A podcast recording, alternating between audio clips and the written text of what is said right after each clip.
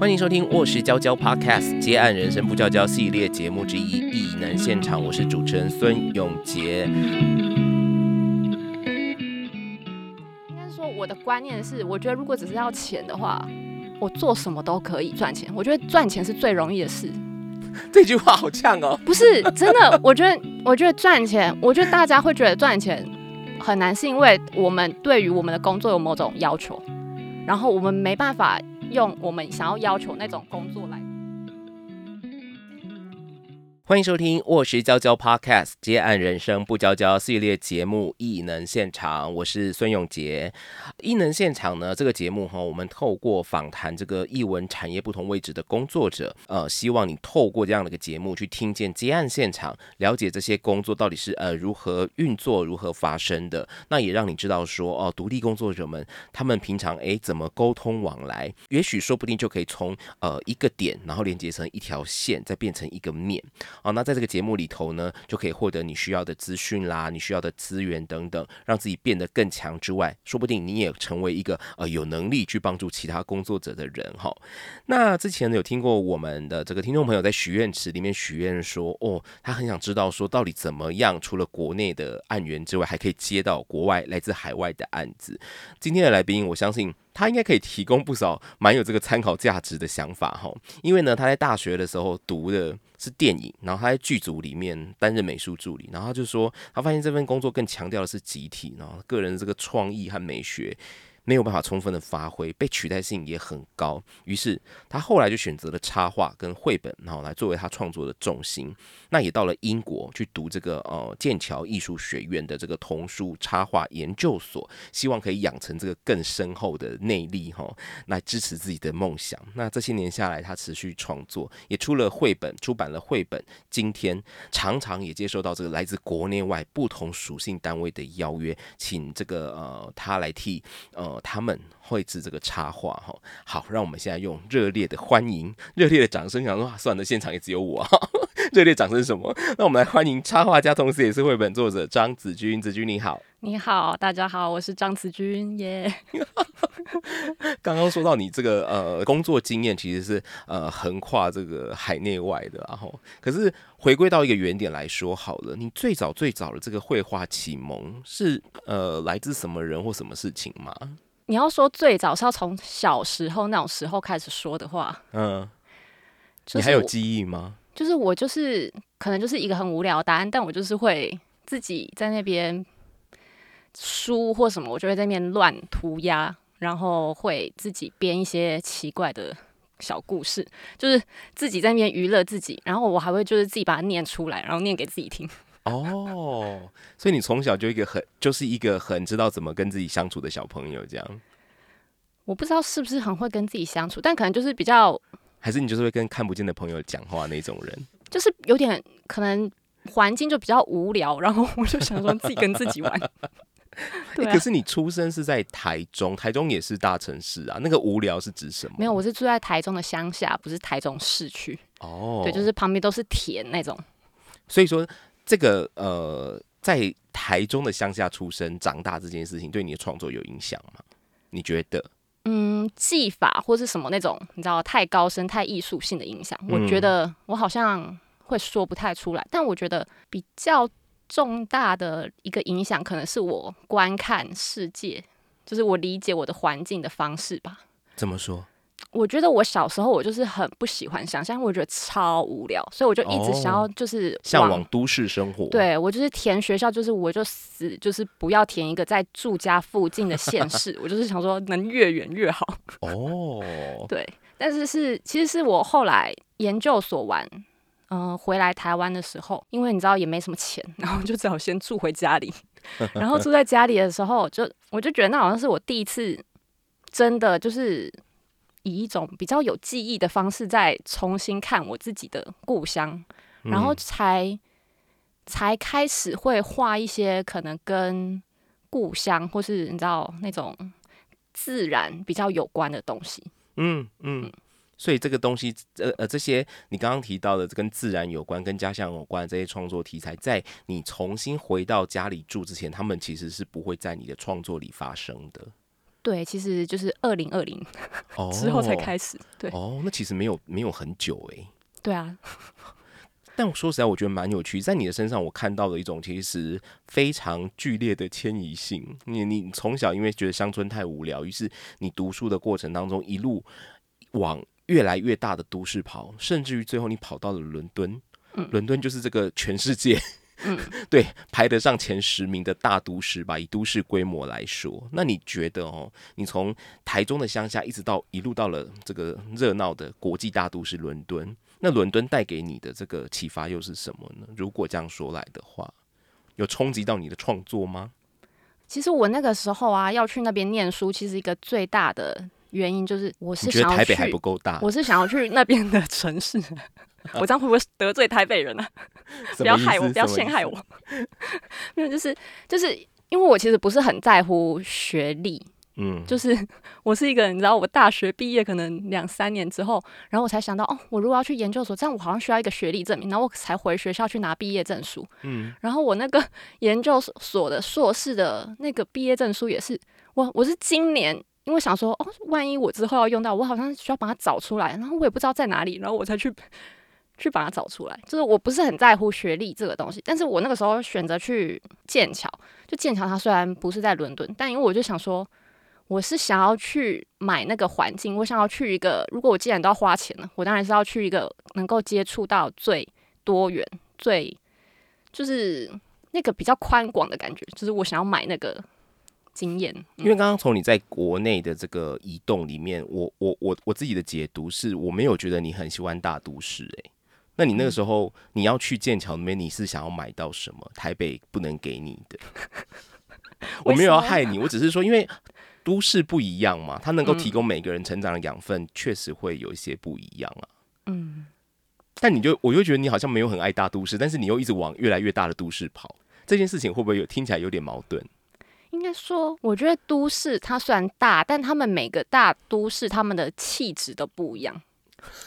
你知道，就是台北的气质跟可能东京的气质，或是伦敦的气质，或巴黎的气质。因为像有有一些大都市，就比如说我到巴黎，它也是很大都市，但我就对它就是没感觉，我就不会想要在那个地方。可是，我觉得是那个城市给我的感觉吧。就我觉得伦敦它有一种比较，它比较没有，就是怎么讲？英国它就是蛮有趣，就是它既古老保守，但是它同时又可以很。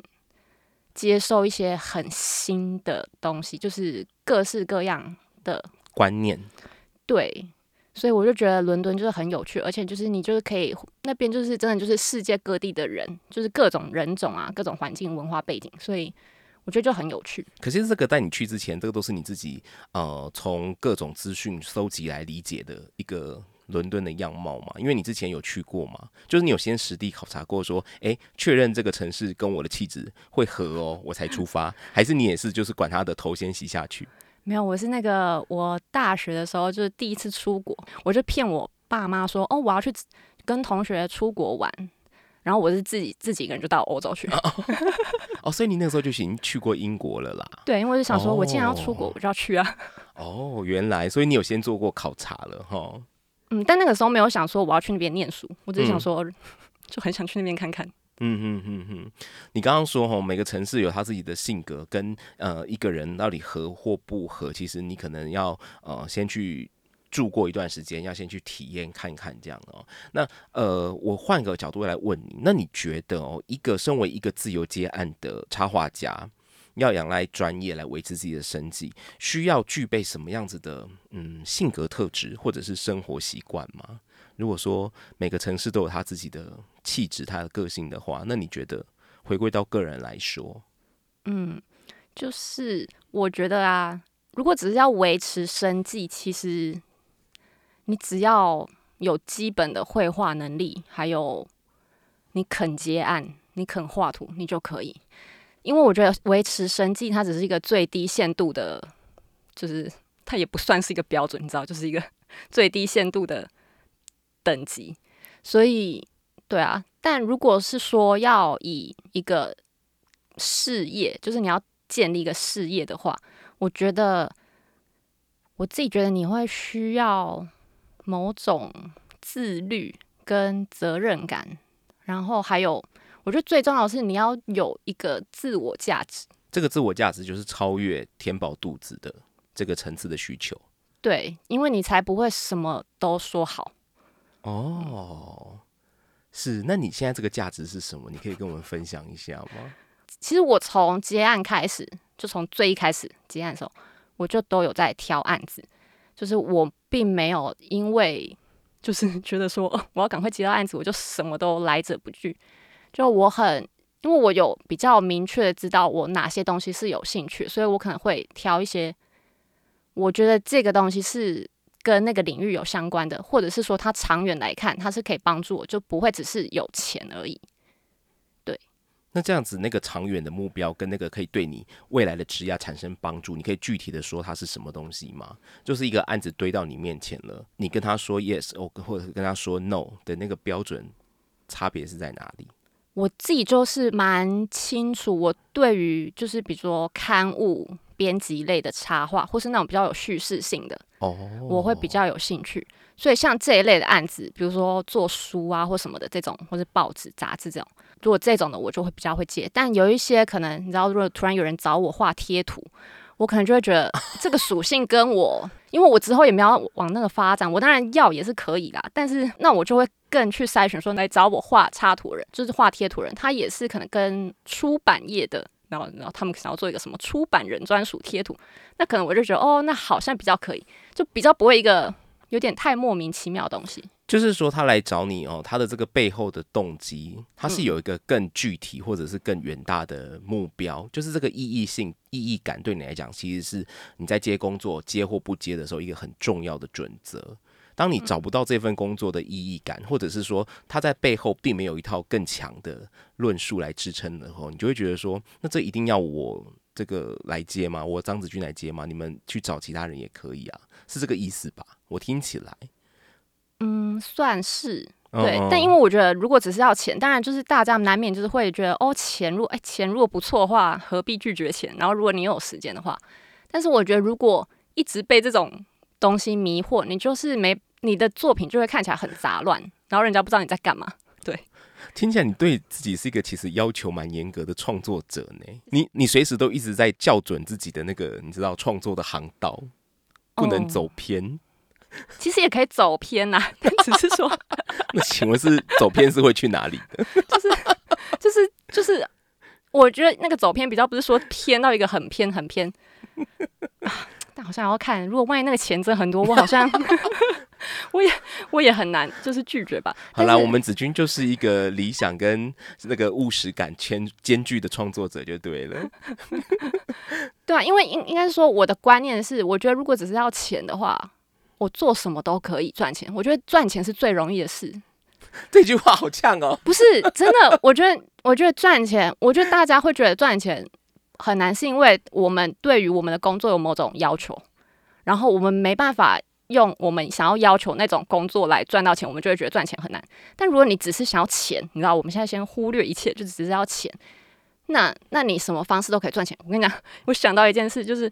我大学的时候有一次跟一个朋友，然后我们就是去龙山寺那附近那边闲晃，然后我那个朋友，然后他突然就他就看到一个一个人，就是 他就是切了一片一片的西瓜，然后在路边然后这样卖，然后可能一片十块这种，然后我记很记得很清楚，就是我那个朋友那个时候就说，你看就是切西瓜也是可以卖，也是可以赚钱，就是这句话我不知道为什么他这句话我常常。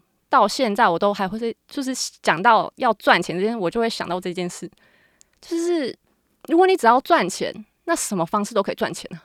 嗯哼哼哼哼，了解。嗯，不过我相信对很多人来讲，所谓的能不能赚钱这件事情哦，那个心里面自己是有一个呃起跳点的啦。然后赚到多少钱，对某些人来讲才叫赚钱。他可能不只是养活自己而已，嗯，他会希望，呃，钱这种东西不嫌多，当然是越多越好嘛。那我觉得有时候那个辛苦也可能是来自于这种追求跟追求过程，因为不满足而造成的痛苦。我相信这个也有可能是，好，但是子君当然有他自己一套，他理解这个金钱跟理解工作关系的他个人的哲学跟想法。你当然可以不用认同他，但是呃，他今天说出来跟大家分享，如果你真为这些事情感到很困扰的话，诶，说不定你就被他点醒了哈。不过话说回来，他这样讲好像是一个对工作非常挑剔、非常严厉的人，但是你知道吗？你要是有去呃网络上找过这个人的资料，或你有逛过他的粉砖，你就知道他其实是一个把自己搞得非常非常忙碌的人。他除了创作自己的作品之外，当然他也接受委托案嘛，哈，那包括呃担任各种讲座啦，或者各种工作坊的主讲人。那他甚至自己也发行电子报，尤其是从这个今年吧，二零二三年开始，他还开辟了一个所谓的灵感画室的专栏。这个画室不是那个画画的画，是说话的话哦。他透过这个专栏，他发表这个专访的文章，呃，每一篇都是你去访问你自己有兴趣的插画家或者是艺术家，而且我发现很心诶，你还会替每一个受访者描绘一幅他们的这个肖像画，对不对？来当做这个电子报，来当做这个文章的封面，是吗？吼吼，嗯，对。那你会开动这份工作，是因为你你说你对于这个同领域的创作者，你有你的好奇跟你的关心这样子哦。那我们就这个灵感画师来说好了，通常什么样子的人会引起你的注意呀？他们都有一个共通点，就是我自己觉得的共同同共通点啊，就是他们都有某种就是非主流的特质，就那个不是说他们的画的风格，而是他们有某种做事的方式，或是他们他们就是都会有某种就是专注在自己的某个区块，然后就专注在那边，不会太去。跟随外界大家怎么做，他们就怎么做，就是不会随潮流而跟动自己的这个创作方向，或者是自己的创作初衷。对，而且以及就是可能有一些人，有一些人，他们是我觉得那个他们专注的领域是我觉得很厉害，或者就是很值得被看见。然后那个东西是可能比较少，嗯，以台湾现在比较大家认知的插画的。创作来说，可能他们实际做的项目是比较少见一点的。你可以举一个你受访过的这个受访者来说明你刚刚觉得那个呃他们的创作跟台湾目前主流看待插或或看待绘本的那个差异性在哪边吗？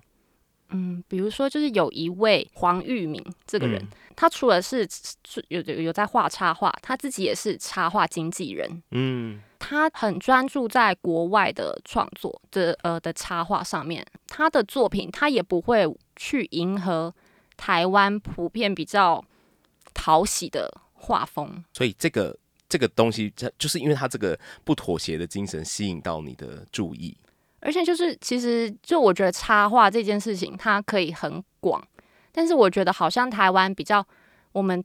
就是至少就我自己，然后粗浅的，就是 认知来说，就我看到的，我觉得大部分都还是比较专注在商品或是一些比较是装饰性质的东西。但是像他的东西，可能就是蛮多，也都是像这种，嗯，以编辑刊物类的插画。然后我觉得这个东西就也比较少一点，在台湾。它其实就是会有一个呃所谓的。命题或者是主题的导向，而不是说呃一种很广泛性的用来讨好乐听大众的娱乐品。因为你刚刚在讲说，比如说你也会觉得，呃，我接插画，呃，我觉得我去接贴图，可能也可以过活，也可以赚钱。可是你选择不这么做，那我的那个瞬间的理解就是，像贴图好了这种东西，它其实就是一个呃非常快速的达到娱乐效果的小玩意儿。可是这个东西，你说它真的跟你的呃创作或跟你的人生经验有什么比较深刻的扣连吗？可能一般人并并不这样觉得，它就是一个工具，是这样理解。我是这样理解你刚刚说的那一段话。嗯，我觉得要补充一下，就是因为我怕大家误会我在 diss 谁，但是我觉得其实插呃就是什么贴图啊、图文创作这些，或是做商品，我觉得他们其实都很厉害。就是你知道要我去搞那些库存，我之所以不做，就是因为我不喜欢做这件事。那是一个很单纯的理由，就是我不喜欢搞库存，然后我不喜欢去找厂商，然后我不喜欢去做一些东西，要去满足我的顾客的喜好，要把自己推到很后面。对我就是比较任性，就是我不喜欢去做这种服务，这么这么奉献的服务。对，这么奉献的服务。对，确实是啦哈，因为如果你要符合这个市场的需求，我们刚才这样讲，真的不是在。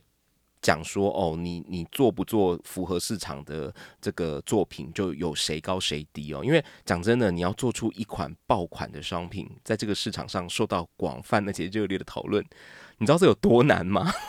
这也是一件很不容易的事情。那只是子君他就说他的心力有限嘛，那他不想把心力放在钻研这件事情上，他有他自己的取舍。他其实该讲的是他的这个取舍，这样哦，包括他去做的呃这些受访的艺术家、画家，他的这个选择的眼光，可能也都是基于这个判准这样哦。那说实在的，你去开动这个专访，除了说。那个，你对他们的兴趣、对他们的好奇之外，还有什么其他的动力吗？因为这个其实是一件蛮浩大的工程诶，因为你要先去做前置的这个采访前的准备啊，采访的当下你还要嗯，这个跟他们做互动嘛。那我觉得访问的过程当中本身就是一件非常的需要在短时间之内把精神非常非常集中的一件事情，然后。以及访问完之后，你还要把那些可能也许在聊的时候很漫谈的东西收束回来，变成一篇精炼的文章，然后你还帮我们画插画。为什么觉得好像你在讲你自己心路历程？我没有你这么厉害，然后我不会帮你画插画，我可能就交给其他的这个同事这样。你还有其他动力吗？因为这么耗工的一件事情，诶，你是希望透过这份电子报达成一件什么事情的你自己设想的目标吗？还是怎么样？不然花这么多心力？嗯，其实是一些蛮私心的一些 满足自己私心的东西。就是第一个，就是我其实我觉得我很难去认识新朋友。就是我，然后我很，然后我很不习习惯，然后我也不会去为了社交而社交。所以就是我，我就是我必须要自然而然的，然后可能 透过一些时间之后，哦，才会慢慢变朋友。你开了一个专栏来访问他，说这是自然而然。对，可是就是因为我就可以有借口了，有个名目啦。对，我说，哎，那个就是可以认识一下嘛。但是，但是你知道有一个专栏就比较比较比较说得过去吧。我觉得你为了那个内心里面的你的那个该怎么说小小的别扭嘛，你生出了一个专栏来接近这些人。但是你知道，因为你已经有。你自己的作品，你自己在这个这个领域里面，你的你的专业的累积的。说实在，可能很多人都会想说，我今天如果要认识哪个呃同同业的朋友，我可能诶脸书啊，或者是社群的方式私讯过去，说诶可不可以出来怎么样聊聊，或者是什么谈谈一些创作的想法，也许说不定也就可以。可是你今天就搞出了一个专栏的名目。但是因为阵仗很大，那件事对我来说就太过目的性，反而更有目的性哎！就你没事就突然约人，说我干嘛跟你出去啊？你谁啊？就是你知道你想干嘛？就是对啊。但是如果专访你，反而是那你不能写一份那个什么 fan mail，就是单纯的把你你对这个人的欣赏跟观察跟他说，这样子说不定也会因为这样的关系就认识了。我跟你讲，我曾经真的有做过这件事哦，然后人家说就完全不回我，因为我觉得他可能会觉得我太。太奇怪，然后，然后我跟你讲，而且我觉得很神秘，就是我那天就是想说啊，完蛋了，他没回我。然后你知道我点开好像 I G 还是什么，然后第一篇第一则贴文，你知道是看到什么东西吗？它上面反正就有一句心灵小语还是什么，他说要认识人要慢慢来，就是就是你你不能突然过去，你要就是你要慢慢的就是就是让他好像先知道你这个人，然后才。才比较，你知道，他才会放下他的心房。然后我就想说，哦，好，原来是这样，好，那那那我以后就觉得他是写给你看的。对，我就觉得，哇，天哪，怎么突然这个？他说给我看，我就想，好好好，那我知道。好啦，那你你这样讲起来，我觉得用专栏这个，你知道，策略性其实是对的。对啊，接近一个人是的方法，没错，就是要这样。但是，哎，但其实还有另外一个原因啦。然后那个原因，我觉得听起来有点中二。就是我会觉得，如果这些人。有这么厉害的东西，有这么好看的东西，但是我就觉得说，我觉得这么好的东西，我很需要，我觉得我很想要让更多人知道这件事，嗯，因为这样对我来说也会有帮助，因为我自己也自认为我可能也不是在那个 很主流的东西里面。所以你会觉得哦，如果可以把这些呃，可能一般市场上不管是业主也好，或者是这个读者也好，比较不容易接触或消化的东西，透过你的专栏，然后把它推荐出去，把它散播散播出去，让更多人知道的话，这也是这个起心动念，其实也是你就觉得好像是你该做的，就是会有个小小的使命在心里头，对吧？不过，身为一个自由接案的这个插画工作者，你会怎么看待其他同辈呢？啊，因为你你你采访这些人，有些可能资历跟你差不多，有些可能呃，我相信多数可能比你更资深一些。那你对于这些更年轻的创作者的成功或成就，你会感到焦虑吗？或者是？我觉得我在刚开始要接案的时候，因为那时候才刚毕业嘛，我确实是蛮会焦虑，我会想说，我还不知道自己能干嘛，以及就是可能对自己的作品还没有那样的自信吧。然后要说不曾羡慕别人或是嫉妒别人这件事是不可能，我觉得这是在骗人，就一定有。就是我一开始真的就是蛮常 蛮常这样，就觉得啊，怎么？怎么人家的他怎么这么好？人说啊好，但是后来就可能是现在就比较不会，就是我觉得可能是因为渐渐的比较有累积比较多自己的作品之后，我觉得那个东西它有帮助我建立一些自信心，然后加上就是。因为你自己开始接案之后，你就会知道这其中的一些辛酸，或是一些需要很嗯认真去面对的事情，然后就觉得哇，如果每个人都可以在做这件事，就是那些人他们其实都有很值得尊敬的地方，嗯，就没什么好嫉妒的，因为他们就是他们应得的，就他们今天有这样成功，真的是他们应得的。那你在做灵感画师的时候，你有觉得因为你做了这件事情，你反而可以用一个所谓采访者更客观的第三者的角度来看待跟你在从事差不多工作的这一群人吗？有有因此而更也更进一步化解那个你说的那种很偏焦虑的感受，或者说，诶，他明明跟我算同期的吧，但他现在好像已经做到什么什么什么的成就了。嗯，就是化敌为友，没有啦，没有啦，就是没有啦，他们都不是敌人啊，他们都是你这样讲，要不被被你采访，想说哦，原来我曾经是你的假想敌哦，这样。没有啦，他们不是啊，他们他们都比我还那个还还厉害，就是比较对，但是应该说，就是我觉得我们会对一些人有我自己啊，好，我自己如果对一些人会有嗯，就是什么什么嫉妒、羡慕那些，其实都是出自于我不理解他们。真正经历了哪些事情，然后那是我自己幻想出来，就觉得他们好像就是什么都没做就到那边。但是你一旦去采访别人，或者是你也不用到采访别人，你有时候就看那些人，可能他们自己分享的东西，或者是他们的作品，你就看得出来，他们其实是有默默的在进行很多不为人知的努力。然后很多东西，他其实也不见得只是画技上面的努力，而是他们可能有一些跟人家沟通。应对那些事情，沟通应对那些事情什么意思？就是今天有一个人画的很厉害，他他不见得可以一直接到很好案子。今天一个人他如果可以一直接到很好的案子，那表示他一定在沟通上面不会烂到哪里去。哦。就是他有办法，他不是只有技术，他有办法让别人理解他的技术或理解他的话。那这可能不是单纯透过画这件事情就可以达成的，因为不是每个人都是专家嘛。嗯，他可能需要你透过言语去解释、去说明、去达到共识。对，以及就是他一定是一个可以跟人家合作的人 哦，否则 否则就是今天跟他合作过人，可能之后就不会再回来找他。但你看有一些人，他们为什么可以好像有一些长期的合作对象？嗯。他们真的一定是，一定是很在沟通上面一定是有愉快，才能够有一个稳定的关系。哎，那我问你哦，你刚刚有说，其实你不太想要屈就于说，呃，一直要听别人的意见，或者是去呃福音别人的，想要你做什么做什么，你不想把自己当做一个工具人来选择，当做你一个接案的目标目的哦。那你通常在接到一个案子的时候啊，你会不会选你？你要不要跟继续这个人继续有合作？是不是也基于这一层啊？比如说你们第一次合作这个关系上，他能不能让你拥有更多的自主权？这就是一个判准吗？还是说，呃，你是在这怎么样才决定说，哦，我要不要继续跟这个人合作？因为可能第一次合作的时候，每个人都一定会把自己的需求或他的想象给抛出来。那这个如何不是妥协，而是达到达到彼此共识的一个过程呢？因为我我我我其实有点没有办法判断这个差别是在哪里。就你决定要继续接这个人的案子，有没有一些很关键的原因啊？如果那个人还会再想要回来找我，应该某种程度上是我们彼此都有感到舒服吧？不然他应该也不会再回来找我。嗯，我我自己的判断是这样。那有没有人家回来找你，但你第二次就觉得不要？有这种情况吗？老实说，我觉得就是做完就觉得啊，好，这次我就是我的 checklist，就是你知道，我就是就是啊，好划掉这个之后，我就不用再接这种类型的了。然后真的，他们也不会再来找我。我觉得我们应该都有默默的感受到一些什么吧？就是辛苦的部分。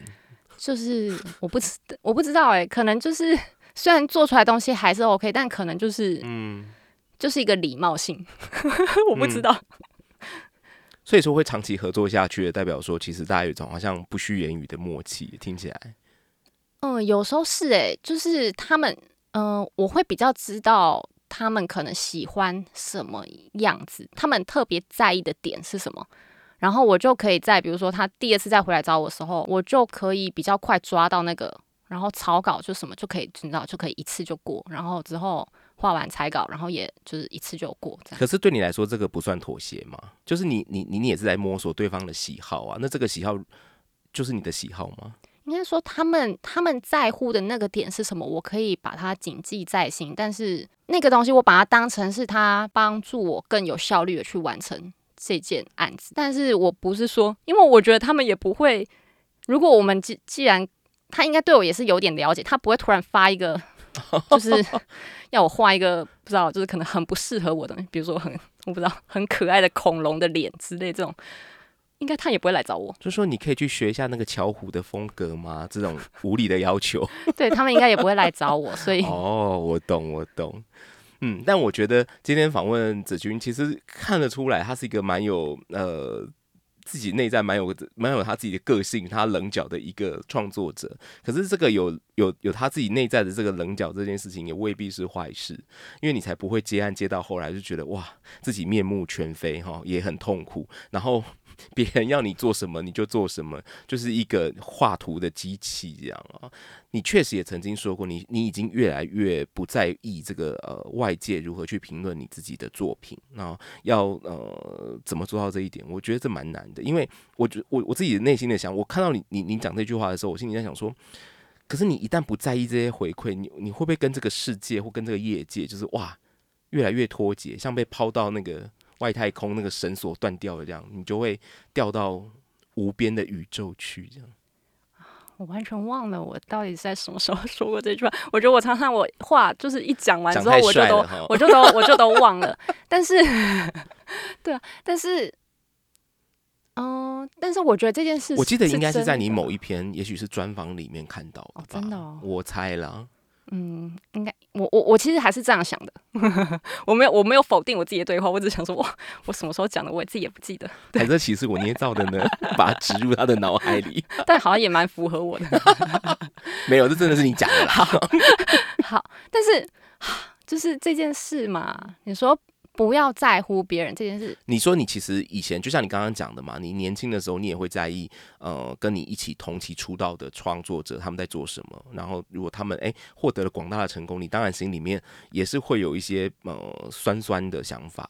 可是你说你你你随着你自己的作品的累积，你越来越不在意外界的对你的作品的评价或评论。但是你真的不在意的时候，你你跟这个世界跟这个业界脱节了怎么办？我我在研究所的时候啊。学到最宝贵的一课叫做筛选，呃，意见，就是要筛选别人的意见。这件事就是他让我，哎，我真的就是我，因为我之前就是第一学期，反正就一开始做做一些学校作业的时候，我就是太在乎大家的想法，就这个人的想法、朋友的想法、同学的想法、老师的想法、课座老师的想法。什么主任教授的想法，就是每个人的想法我都很在乎，然后我都试图要把他们给我的建议去把他们融合在一起，然后导致到最后那个东西就四不像。嗯，然后我后来就发现，其实我应该要对自己的作品要有一个原则，就是我自己应该还是要有一个基本的了解，然后其他人的想法是是建立在这之上，就是他能不能真的为我的东西有。加分的效果，就是他的评论是来自于他只是他看过，然后他就这样随口说出来，还是他是站在一个他是真心想要为这个作品好，然后或者是他到底对我的了解程度有多少？他到底知道我要干嘛吗？如果他不知道，那他随便讲出来意见，就是对我的有多好的，会会会带来多少正面影响？我是不知道啦。对啊，然后再来就是。老实说，你说你说就是不去在乎别人的想法，会不会脱节这件事？就是，唉，深深的叹了一口气，就是好。我觉得听到我讲这个，我会不会 就是被大家 封杀？大家拜托不要封杀我，我我人我只是要讲出什么可怕的话？我没有讲出，没关系，如果真的太可怕，我们就删就剪掉这样。我没有，我没有，我没有讲出什么可怕话，但是我就是发讲出一些内心话。我是对我是就是我觉得所谓你说业界脱轨，那这个业界它到底？他到底有多值得被我相信？就是他们的，就是这些你说业界的人，他们如果给我有一些看法，那好，那也是他的看法。然后到底是他们他们的专业程度是有多少？是他他能够在这个业界立足，是真的是。基于他的专业吗，还是是因为他只是有人脉，或者是他比较老，或者是 我没有，你知道，就是资历都有可能，就是什么样的人都有。但是我觉得你不用害怕，哎，因为大家也都知道，业界业界百态啦，各种人都有，确实也有人是真的是靠着倚老卖老卡在现在这个位置上的。这个这个，我觉得也不用你讲，就是大家相信身边你一定都觉得有这种人嘛。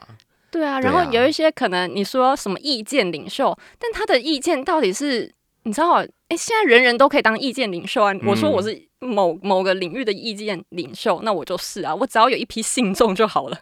你敢宣称，你就有可能得到。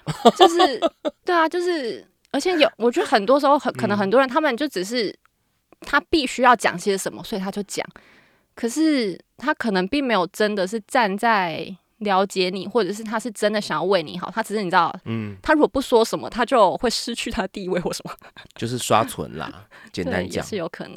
嗯嗯嗯，好，其实今天呢，这个子君来到我们的节目里面哈，呃，同一个自由接案的插画家，也是一个绘本作者，呃，告诉我们他是如何呃，他的这个绘画启蒙是什么，然后以及他做了呃哪些努力来累积他自己的专业，然后然后来重新了解自己吧。哈，听他这样讲。这一路他其实有非常多的呃自我怀疑，不管是 怀疑自己居住的环境，然后怀疑别人对他呃给他的意见啊，以及看到这个同辈的成就累积到哪边呢？其实无时无刻，我觉得每一个人都是在承受这个外界给我们的各种刺激，然后我们试着要去回应这些刺激，以及到后来你怎么慢慢的养出好我不回应这些刺激的能力。我觉得这个是子君今天在跟我们讲的这个故事哈。那当然。呃，我觉得要作为一个接案者，你跟这个世界，当然你不能说呃完全就是我行我素啦，因为毕竟接案工作或者任何的工作，它其实基本上是一种共生的关系。那只是说怎么去 tune 到一个大家大家彼此都可以接受的这个频率，大家在同一个轨道上，这件事情其实是蛮重要，而这个是要靠你不断不断的去探索的。哦，什么人会让你觉得，哎，我做这份工作有价值，然后并且很快乐？你不可能每一次都这么幸运，每一次合作都会中。那到底要怎么样找到这样的人？还是得要多多去尝试啊！如果真的不行，就像子君说的嘛，我们就哎彼此祝福好不好？就再也不要相见。好，但是呢，下一期节目呢，我想要呃这个更针对这个插画者的这个接案实务来请教子君哦，包括说哎到底怎么去拓展海外的这个案源，以及怎么找到自己在创作还有工作上的方法。今天在此谢谢子君。也谢谢大家。好，如果你想要更认识沃什文化，跟我们这个旗下的教育品牌沃什教教到底都在做什么，那有哪些资源可以来？陪伴你度过这个呃译文工作的挑战跟困境的话，节目资讯栏就有我们的脸书 IG，还有我们的官网连接，欢迎按赞追踪跟留言。当然，请大家继续填写这个问卷，好不好？告诉我们你们有什么想法哦。最近这个许愿池比较干，快要见底了，好不好？好，大家赶快告告诉我们你想要听什么，然后你想要呃，你对这个节目有什么想法哦，都非常的欢迎。异能现场，我们每周三更新，下一集节目再见，拜拜，拜拜。